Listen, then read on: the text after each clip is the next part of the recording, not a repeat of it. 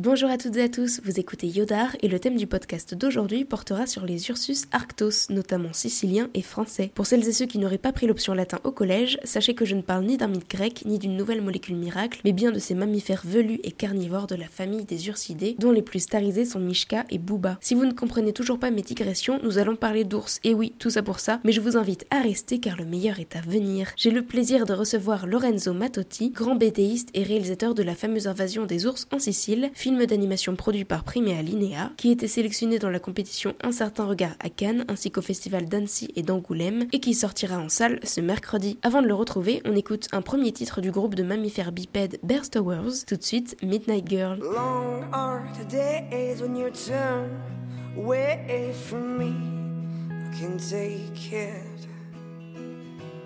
Long is the way when I ache and crawl for your skin as I'm hurting on the ground. Wait for me, midnight girl.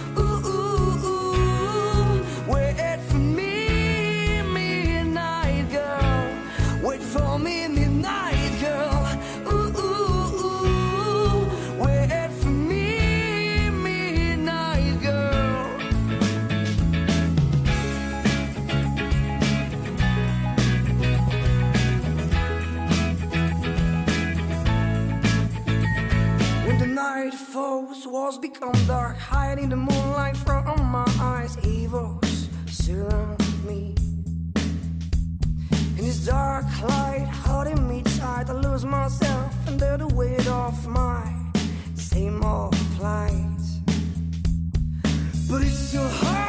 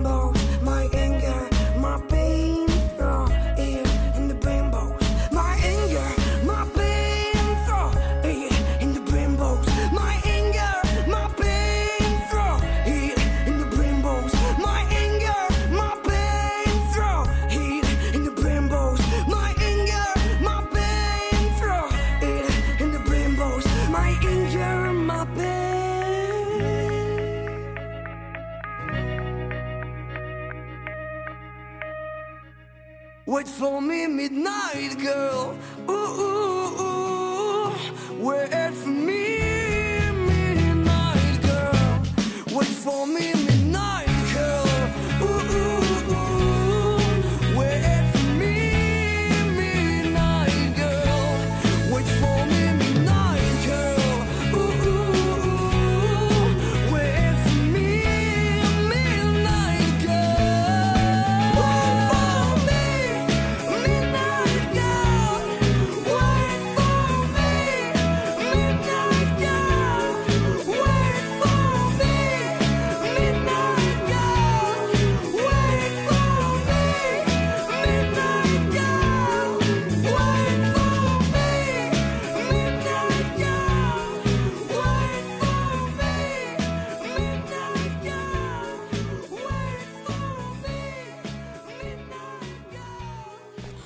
C'était Midnight Girl des Bear Towers. Les liens de leurs réseaux sociaux seront dans la description et vous pourrez bientôt les découvrir ou redécouvrir en live puisqu'ils seront au Bus Palladium le 16 octobre prochain dans le cadre du Mama Festival. Je me rappelle très bien avoir fait la queue pour aller voir le film de Lorenzo Matotti à Cannes, puis d'avoir entendu quelques heures après être sorti de la salle des retours dithyrambiques sur Gisenghung, traduction du film Parasite de Bong Joon-ho. Tout le monde était déjà unanime pour dire que ce film qui mêle entre autres comédie noire et thriller sur fond de drame social serait le lauréat de la Palme d'Or, ce qui n'a effectivement pas louper. Est-ce bien utile de faire une chronique sur ce bijou coréen qui à sa sortie a rapidement dépassé le million d'entrées? Je ne pense pas. En revanche, il est à mon sens intéressant de le comparer avec la fameuse invasion des ours en Sicile, adaptée du conte éponyme de Dino Buzzati, puisque l'on retrouve dans les deux films des thèmes communs comme celui du pouvoir et l'effet qu'il peut avoir sur les individus, les tentatives de délation ou encore la coexistence impossible entre deux classes sociales ou populations. Alors qu'ils viennent de s'abriter dans une grotte pour passer la nuit, Gédéon et sa petite assistante conteuse Almerina, interprétée respectivement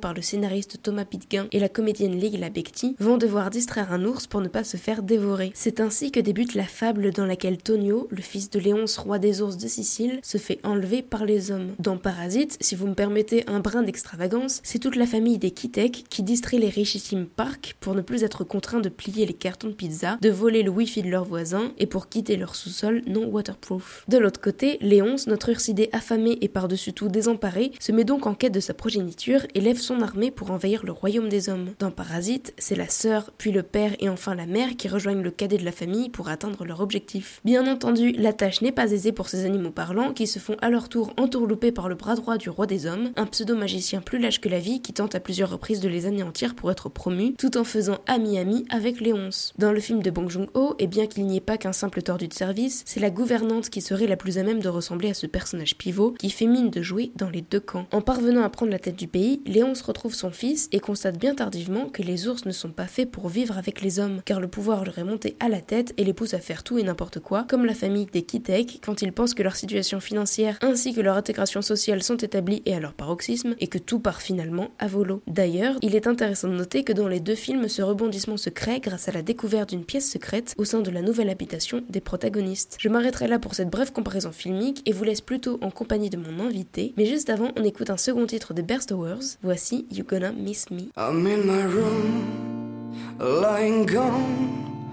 my bed. My eyes closed as I think about the hardships that I will face. Cause one thing scares me. You're gonna miss me when I'm gone, but I can find out. You're gonna miss me when I'm gone.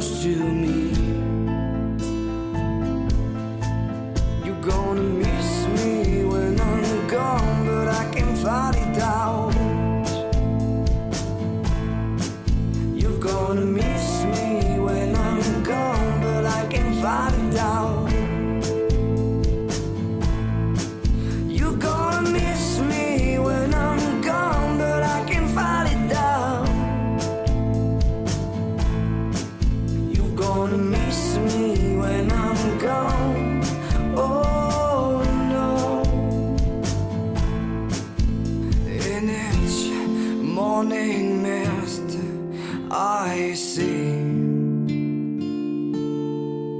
In each gust of wind, I hear.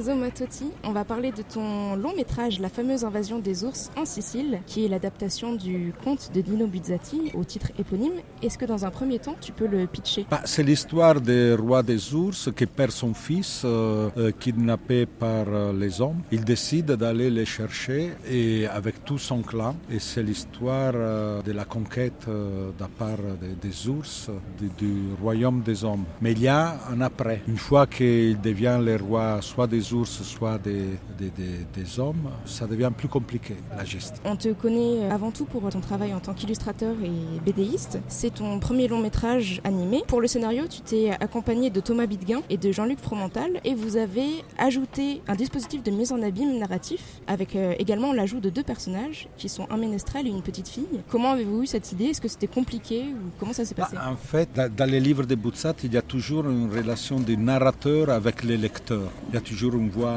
un peu off. Et, moi, je voulais garder vraiment cette euh, dimension, toujours euh, être spectateur et narrateur dans le même moment. Et on a eu l'idée de, donner tout ce rôle euh, au cantastoria, que c'est aussi une figure traditionnelle du sud de l'Italie. C'est un baladin, un narrateur qui passait de, de place en place dans les petits villages avec un panneau dessiné et raconter les histoires, soit des anciennes histoires, soit de la chronique. Et nous, on, a eu l'idée avec Gédéon, avec sa petite assistante, Almerine, pour euh, qu'ils arrivent dans une grotte et commencent à raconter un spectateur euh, spécial. Et c'est très important parce que ça, ça joue vraiment le rôle des spectateurs euh, et de- du narrateur ensemble. Pourquoi avoir adapté ce conte en particulier? Je crois savoir que tu avais une autre idée avant d'adapter celui-ci. Bah, l'i- L'idée, je l'avais depuis très longtemps. Euh, J'ai toujours pensé que ce livre, il aurait eu une grande potentialité à être développé en film d'animation. Il, est specta- il y a des idées spectaculaires, il y a des idées très visionnaires,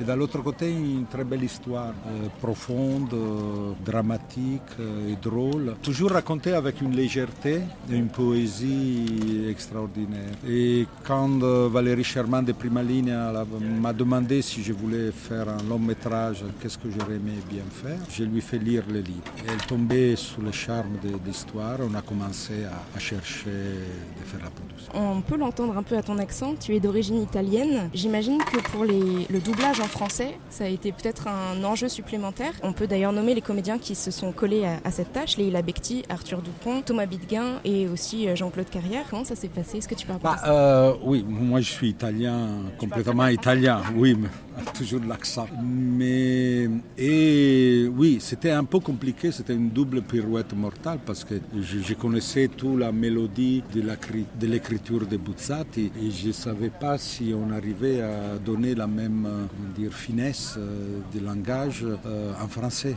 J'ai eu beaucoup de confiance euh, dans les scénaristes, l'écrivain Jean-Luc Fromental et Thomas Bidegain, qui sont très raffinés et on a beaucoup, beaucoup travaillé sur cette. J'ai donné ma confiance et tout le monde me dit que les niveaux littéraires et en même temps poétiques, ça marche. Ça fonctionne et les relations avec les acteurs, c'est grâce aussi à Thomas Bidegain qui était avec moi pour euh, travailler avec les acteurs, pour les accents, pour les choses. Ça, c'est plutôt des choses techniques. Mais c'était très agréable de travailler avec les acteurs.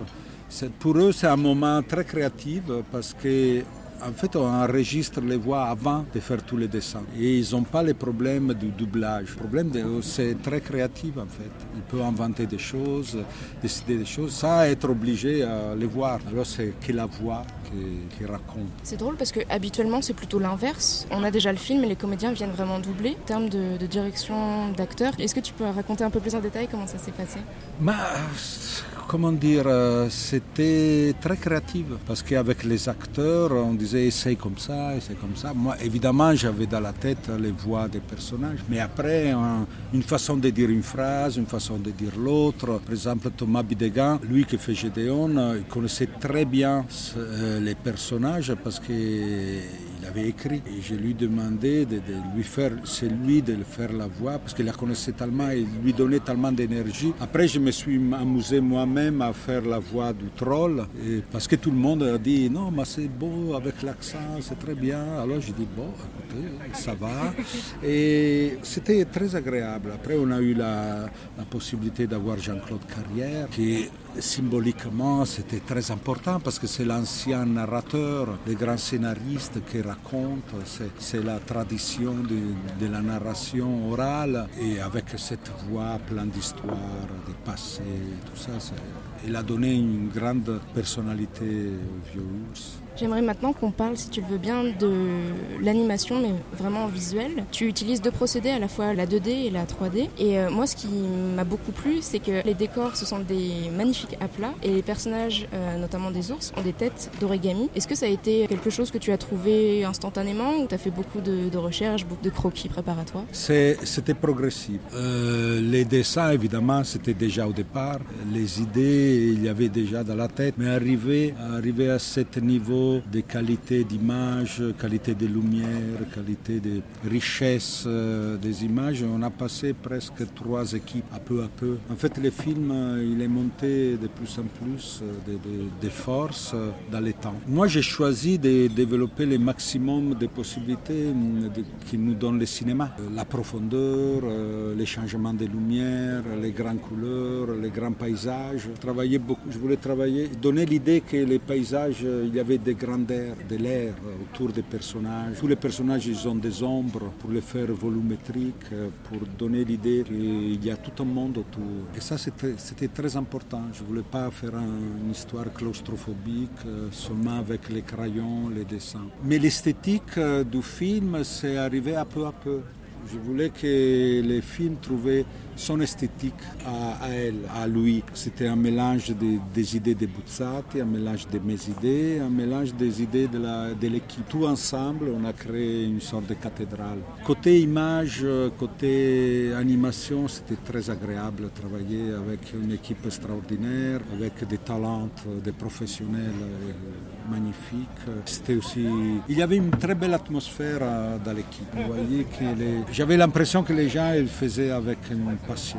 Et on le ressent vraiment. Et ce qui est formidable aussi, c'est que c'est un film qui plaît à la fois aux enfants et aux adultes. J'imagine que tu as eu plein de retours. Le film a déjà été sélectionné à Annecy, à Locarno, à Cannes, à un certain regard, et aujourd'hui à Angoulême. Est-ce que tu veux dire un mot sur ce très beau parcours déjà bien entamé? Bah, euh, Oui, on est dans, le, dans les débuts. Si vous voulez, c'est le début du vrai parcours. Maintenant, j'espère que le public va les voir, qu'il soit enchanté, qu'il soit, comment dire, qu'il soit fasciné par la joie de raconter. C'est ça que j'aimerais bien. Je crois que les films transpirent une sorte de, de joie et de, le plaisir de raconter et d'imaginer, d'imaginer quelque chose, d'être libre d'imaginer d'autres mondes et d'autres façons de faire avec des histoires, une belle, une belle longue histoire. Pas une série de blagues, pas seulement une série de situations, mais une très longue histoire qui a un début, un centre, un développement et, une finale. C'est très important de donner. Et je suis étonné maintenant, je vois que aussi les adultes, ils aiment beaucoup. Et ça, c'est un, un inspiré pour moi. Je, je pensais toujours aux, aux jeunes public, mais alors là, c'est magnifique de pouvoir toucher aussi les adultes. Eh bien, je te remercie infiniment. Merci beaucoup. Merci à vous. Je remercie infiniment mon invité Lorenzo Matotti, rencontré au Festival d'Angoulême, ainsi que les Bear Towers dont vous écoutiez You're Gonna Miss Me. Yodar, c'est fini pour aujourd'hui. Je vous retrouve dimanche prochain à 18h pour un nouveau podcast. Très bonne semaine à vous.